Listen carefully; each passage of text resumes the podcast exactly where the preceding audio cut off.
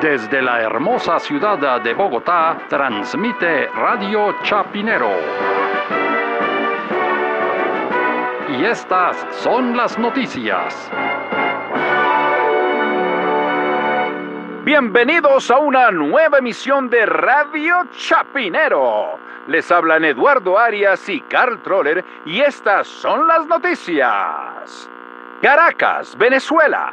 El mandatario de los colombianos, el señor Gustavo Petro Urrego, se reunió con su homólogo, el presidente de la República Bolivariana de Venezuela, Nicolás Maduro Moros, en un esperado encuentro en el Palacio de Miraflores. Más noticias cuando regresamos. Oiga, pero el presidente no era Guaidó. No, no, eso era Guaidó, pero cuando estaba Iván Duque, o sea, Ah, se fue Iván Duque, se fue Guaidó. Pues ya nadie va a reconocer a Guaidó. Ah, ya, ya entendí. Es más, hay gente que ni siquiera reconoce a Iván Duque. Imagínense, Guaidó. Eso, es increíble. Ah, pero es bueno hacer esa, sí. Sí, es bueno hacer esa aclaración. Eso sí, cuando, usted, cuando usted leyó la noticia, pero, pero ¿cómo? Si el presidente de Venezuela es Juan Guaidó, no, pues Maduro no. Sí, claro, claro. Ah, no, pero eso es en una, eso es otra, eso es, eso es otro país, Eduardo.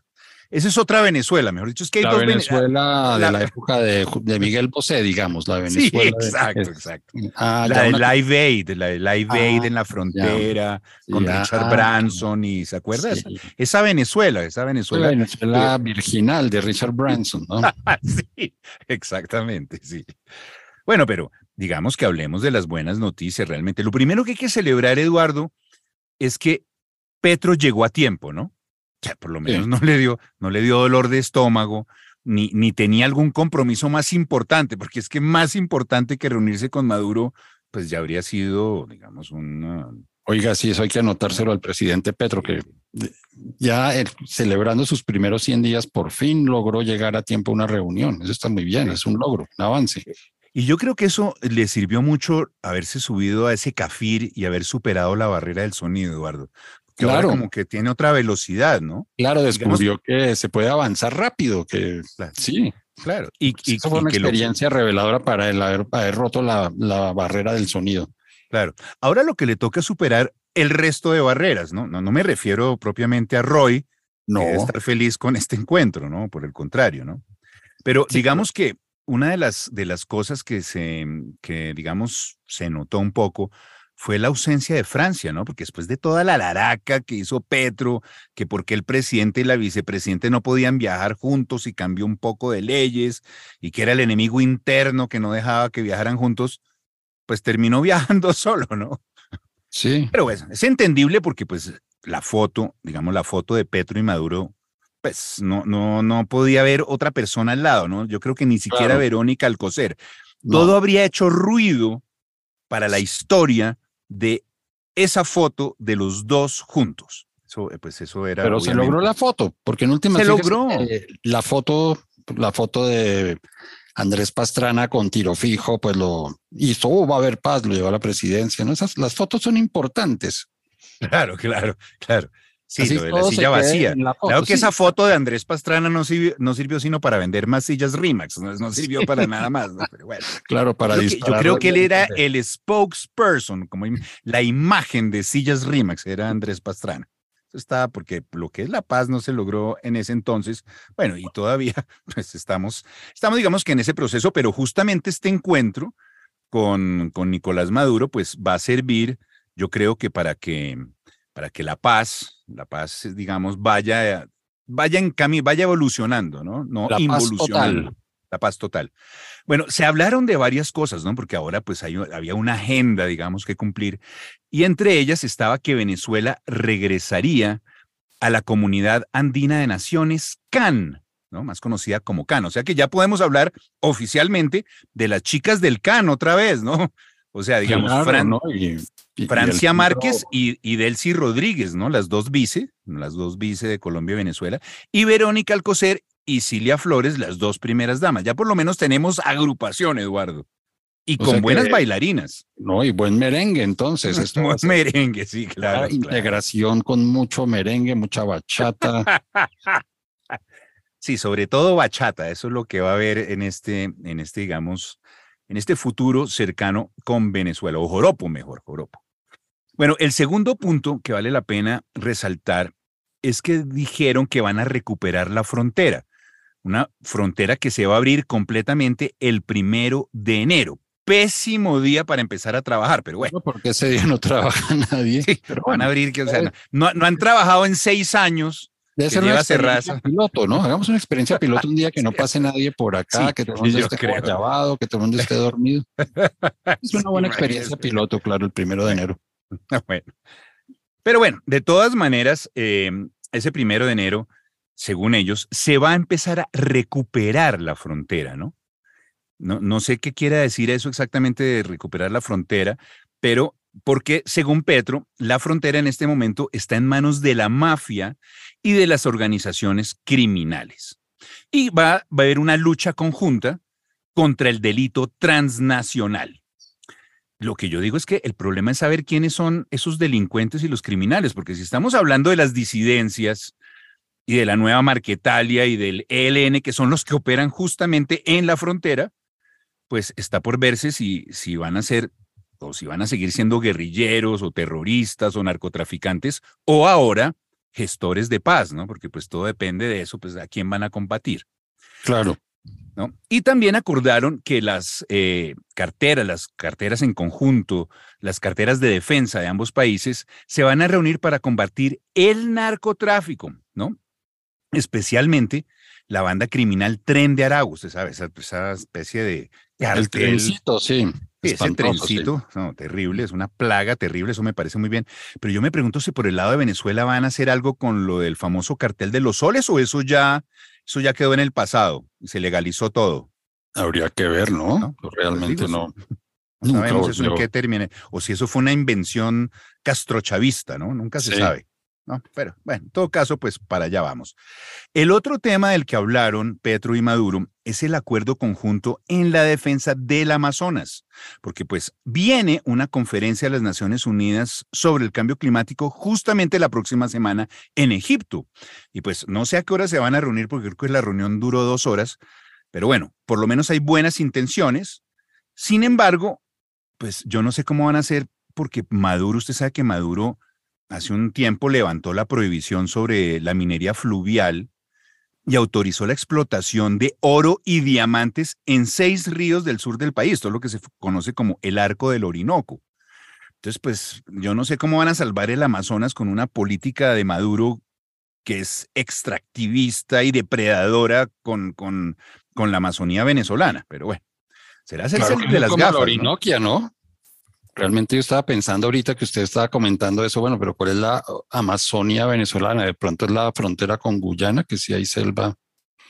Bueno, sí, debe ser esa parte. bueno, vincular el, Orinoco con el Amazonas me parece buenísimo, pues, pues no es simplemente el Pues digamos que son afluentes, sus ríos son afluentes del Amazonas, digamos que por, pues si eso se contamina. el pues... brazo Casiquiare, si se comunica la, la cuenca del Orinoco con la del Amazonas, pero no, pero a mí me más allá de que donde. Pero la selva, ¿no? La selva de todas maneras. ya no, sí, igual es una. Y, y, y, no, y sobre todo que se le da importancia a, los llanos, porque ahora todos dicen, no, eso ahí no hay nada, ahí se puede sembrar soya, se puede sembrar sorgo. Y yo pienso que hay que darle importancia a lo que llaman la altillanura, ¿no? Que son ecosistemas de pronto no tan exuberantes, sin tantos árboles y todo, pero ahí hay muchísima riqueza, muchísima biodiversidad y también muchísima fragilidad, porque los suelos son muy, muy pobres, ¿no? Entonces ahí es complicado Claro.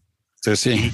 Pero no vende tanto como Amazonas. Amazonas es un, digamos, un nombre mucho más, mucho más vendedor, sobre todo después de Amazon con Jeff Bezos, pues ya sabe que es Amazonas, ¿no? Sí. Acuérdense que también hubo su, su sello disquero Putumayo, Putumayo Records. Claro.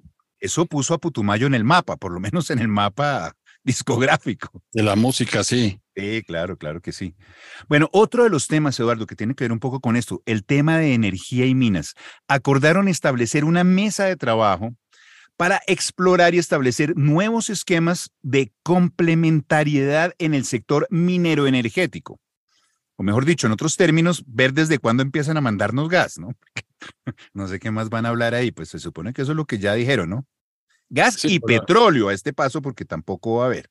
Pero no se supone que eso ya murió, que no más gas, que no más petróleo, que ahora energías renovadas, transición energética. Sí, no, por eso, no, pero en Colombia, pero eso, pero mandado de otro lado si no hay problema. O sea, en Colombia Ah, sí ya, se va a acabar la explotación y la exploración. pero comprar petróleo de otro lado va a seguir. eso. Ah, como- sí, claro, claro, sí, eso, eso, Ah, eso qué no afecta el, el planeta.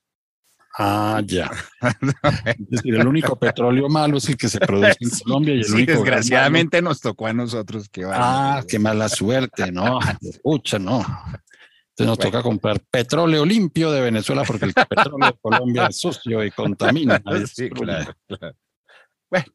Bueno, De todas maneras, eso está en veremos entre otras cosas, ¿no? Porque las cosas han cambiado y pues vamos a ver, vamos a ver qué pasa. Pero el último punto eh, tuvo que ver con los derechos humanos, porque Petro quiere que Venezuela se integre al sistema interamericano de derechos humanos, lo cual pues no deja de ser como una, una figura, ¿no? Porque después del Mm. informe de la ONU que dice que en Venezuela torturan y hasta crucifican literalmente a sus enemigos políticos, y que además votó, la ONU votó negativamente para que Venezuela siguiera en el Consejo de Derechos Humanos.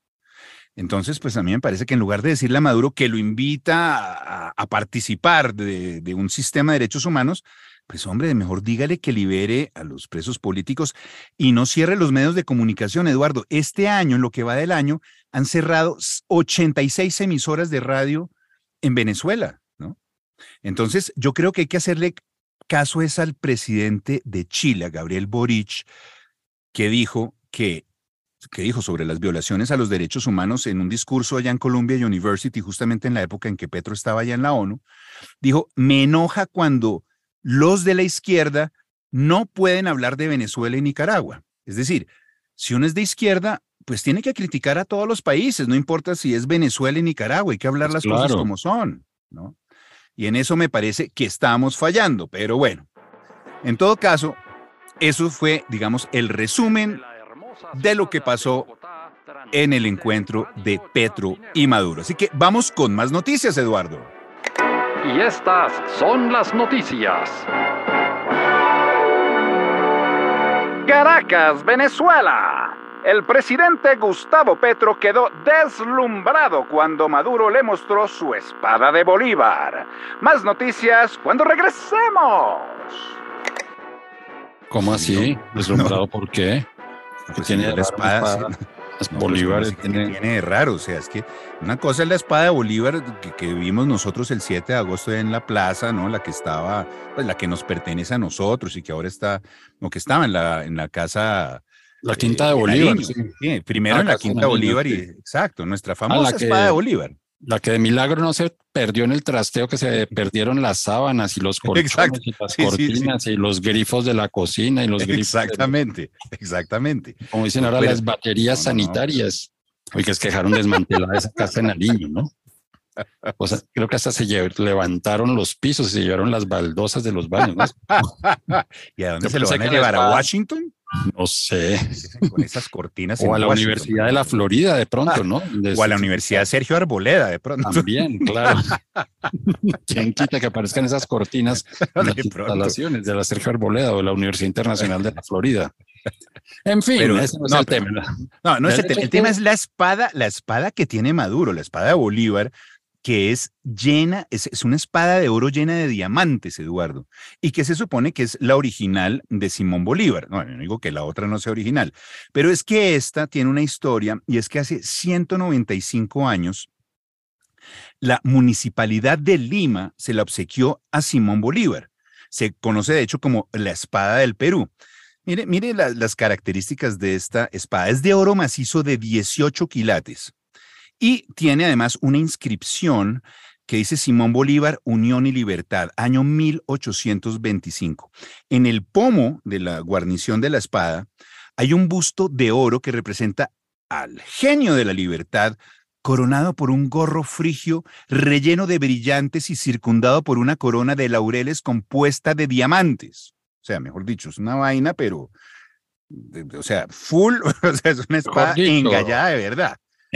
Como para la reina Victoria, para, la, para el rey. Carlos III de, Sí, de sí, sí. Inglaterra. Exactamente. Eso es para ponerla en Buckingham, no en el dicho, Palacio de Miraflores. Hicieron esa espada con lo que no se alcanzaron a llevar los españoles cuando Perú era una colonia. Exactamente, con lo que quedó, con las, con Con- las con el chichiguas sobrado, que sí. dejaron, con el sobrado. chichigos, ahí les alcanzó para armar una espada con diamantes. Bueno, pero diamantes no había por acá en Sudamérica, pero bueno, Pues no sé dónde los habrán sacado, sí, porque en no la provincia del, de Sudán, no, en esa época todavía no habían descubierto diamantes en Sudáfrica. O sea, ni a dónde habrán sacado No esos sé dónde diamantes. los habrán sacado, pero el caso es que esa, esa, en la parte inferior de la espada hay dos figuras de, de, de indígenas de oro en relieve que están coronados cada uno por un penacho de brillantes en sus cabezas y ellos sostienen ambos el asta que lleva el gorro de la libertad. Y en la empuñadura posee, la empuñadura de la espada posee pirámides truncadas y en la pirámide superior se observa en una de sus caras el escudo de armas del Perú, además de una orla de laureles. La pirámide inferior posee la siguiente dedicatoria, el Perú a su libertador. Mejor dicho, Eduardo, ese es el Ford Mustang, no, mejor, el Dodge Demon de las espadas de Bolívar, ¿no? O sea, Oiga, de todo el gusto de Maduro y de sus sobrinos que andan ahora en Ferraris dorados también allá en Monte Carlo. Claro. Pero una cosa que me llama muchísimo la atención es que cuando usted va a Lima, en Lima todo es San Martín, el Libertador San Martín, Avenida San Martín, estatua de San Martín en la plaza principal de Lima. Es que como San Martín y Bolívar, pum, uno venía por el sur liberando con O'Higgins, Chile, y el otro venía desde el norte liberando. Pues. ¿Cómo será la espada de San Martín no, entonces? esa fue la de Martín Bolívar. debe ser, debe ser una especie de, no sé, un cañón de esa época de oro macizo, porque Pues el caso es que comparado con esa espada, Eduardo, a nosotros nos tocó fue como el Renault 4 de las espadas de Bolívar, ¿no? No, pero la, Pero la- bueno. la que, la que él La usaba- versión básica, básica, ¿no? Sí, porque esta otra que usted me describe es como la del Bolívar, que quería ser el Napoleón emperador y no sé qué. Y Claro, que además estuvo, ¿no? Bolívar estuvo en la coronación de Napoleón. claro. Sí, es que Estuvo en tenía su momento su, allá. Él Bolívar tenía su lado. sí, él claro. también tenía su, su, ¿cómo se llama eso? O su, era aspiracional. Claro, ¿no? claro Veía sí, Napoleón. Que pasa es que eso veía- se lo han quitado para hacerlo ver, sí, digamos, como, más revolucionario y del pueblo. Y entonces por eso uno no se sorprende con esa espada, porque uno dice, pero ¿cómo esa espada de Bolívar no suena? Pero sí, podría Sí, ser. tenía haciendas con esclavos, ¿no? Pero Bolívar era amaba la libertad, ¿no? Esos Claro. clichés, obviamente, pues hay que... Las Eduardo. personas son complejas, entonces uno no puede ver a Bolívar únicamente por lo que escribió una vez en la Carta de Jamaica, porque se contradice completamente con lo que escribió. Es decir, los personajes no hay que volverlos esos... eh, esas especies de mitos unidimensionales en que, oh, él es la paz con mayúscula, él es el amor con mayúscula, él es la libertad. No, hay, hay una cantidad de contradicciones y de cosas. Son personajes muy complejos. De acuerdo. Pero, Eduardo, afortunadamente no nos tocó esa espada. ¿Se imagina lo que usted decía? Si esa hubiera sido la nuestra, pues obviamente se la habrían robado antes que los del M19. Esa espada ya en la quinta de Santa Teresa no habría durado. No, Sí, sí, O, habría terminado en la hacienda Nápoles, vaya uno a saber cómo, ¿no? También Claro, puede- porque sí. Pues es que, es que si, pa- si es verdad ese cuento de que, que terminó en manos de Pablo Escobar, pues no solo Pablo Escobar, quién sabe qué habría hecho con esos diamantes eh, o, la, o la gente que trabajaba con Pablo Escobar, pero digamos que Pablo Escobar lo hubiera tenido por un tiempo. ¿Sabe qué habría pasado? Eso habría terminado en el mejor de los casos en el Museo del ex policía Hugo Aguilar, ¿se acuerda el del Ah, operativo? que claro, bajar? sí. que montó un museo por allá en Santander, que con los objetos de sus triunfos. Ahí Sí. estaría la espada de esa, obviamente ya sin diamantes ni nada. ¿no? Entonces, Obviamente, claro, sí. O como usted dijo, de verdad, se la habría llevado Duque con la grifería y las cortinas de palacio. O sea, esa Sí. espada no existía. Ah, sí. Sí, o, en- o con este cuento, este escándalo de, de los bienes de los narcotraficantes que se desaparecieron, ahí habría muerto espada de una. O la habrían subastado en una de esas, de, de la, en esas subastas de la SAE que están haciendo ahora para, para financiar Sí, la- la, la habrían- la- la reforma agraria. Sí, o la habrían regalado con el tesoro Quimbaya en el Ah, también, claro. Claro, la, la Claro. princesa, no me acuerdo cómo se llama. Estaría en manos del rey Felipe. Y a esa Sí. espada sí, a esa sí le haría la venia, porque como Ah, es parte esa sí, ahora- claro. esa sí, claro, esa sí. Bueno, vamos con más noticias, Eduardo. Y estas son las noticias.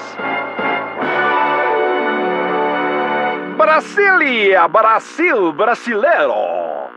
Ignacio Lula da Silva ganó en segunda vuelta y es por tercera vez el nuevo presidente de Brasil. Más noticias cuando regresamos. Oiga, increíble, ¿no?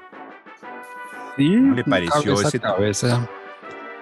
Sí, era una elección muy reñida y obviamente era un país absolutamente, bueno, como todo el planeta Tierra, pero en particular Exacto. Bastante polarizado. Entonces, obviamente eran unas elecciones con muchas tensiones, ¿no?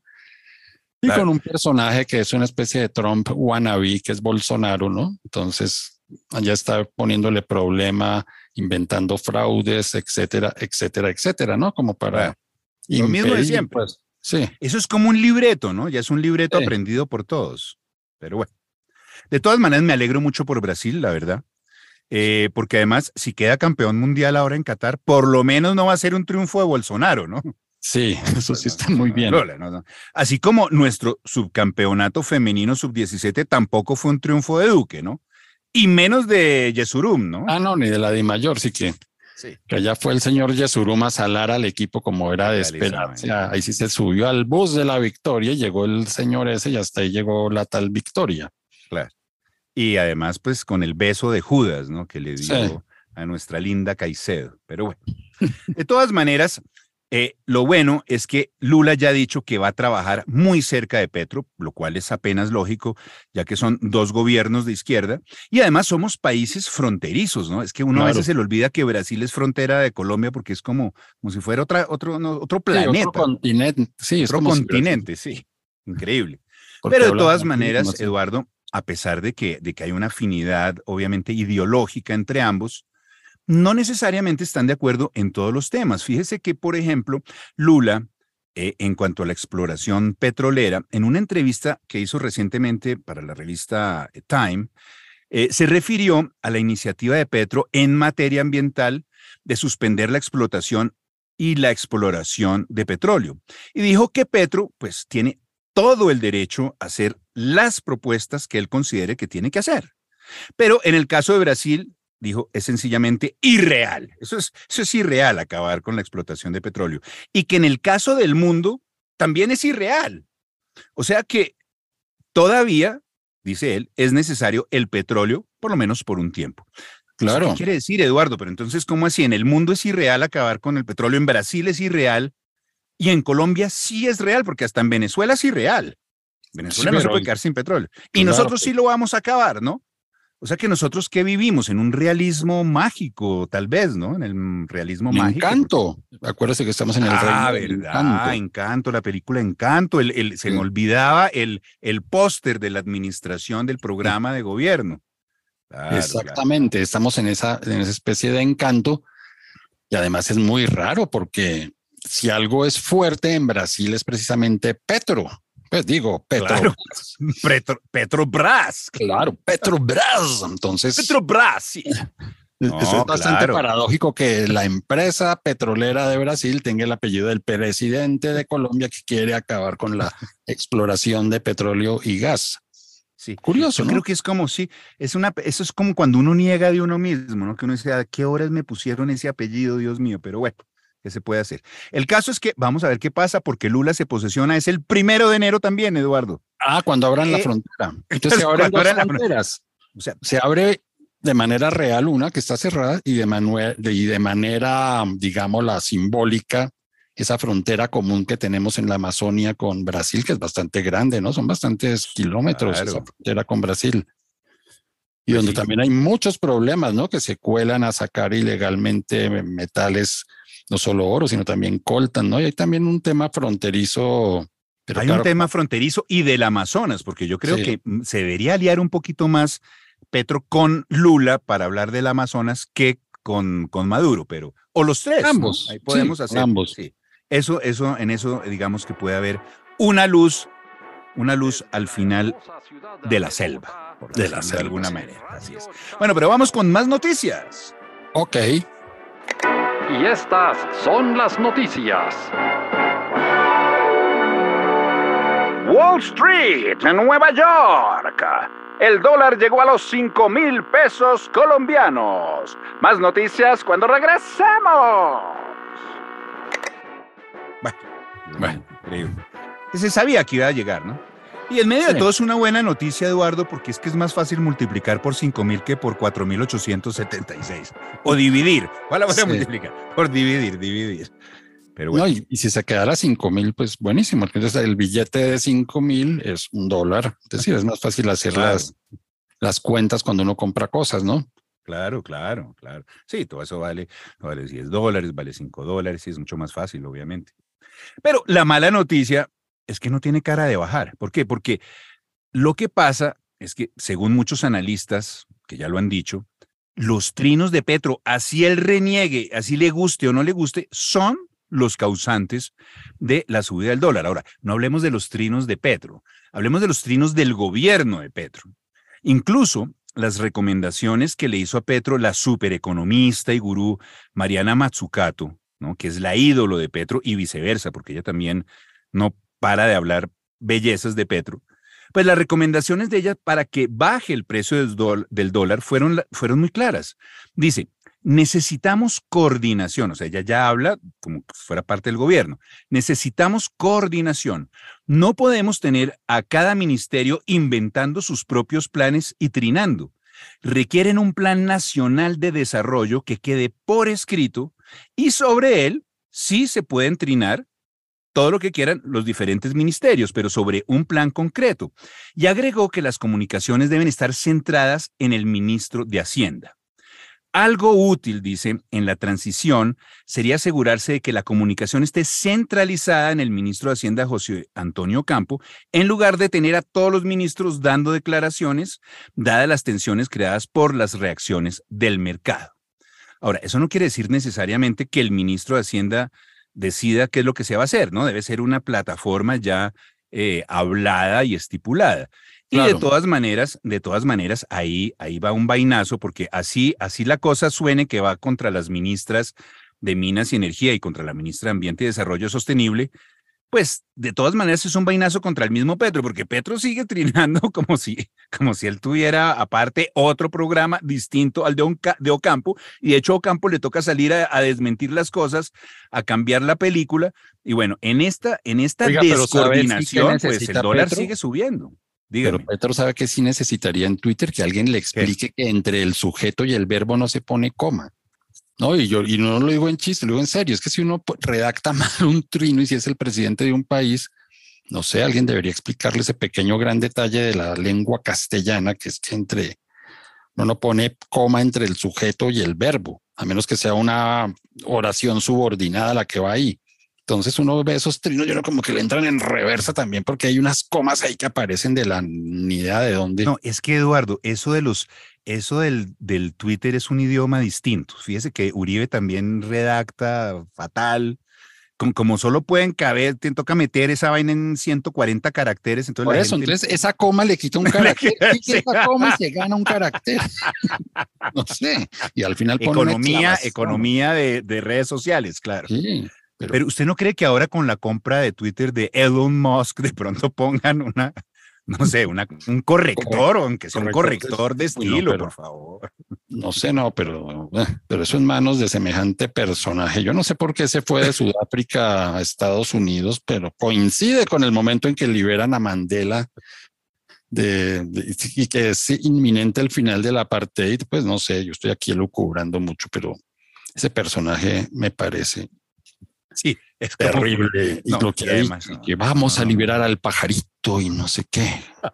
Ay, Dios mío. eso, eso ni, ni Maduro se atreve a decir de liberar el pajarito, pero sí.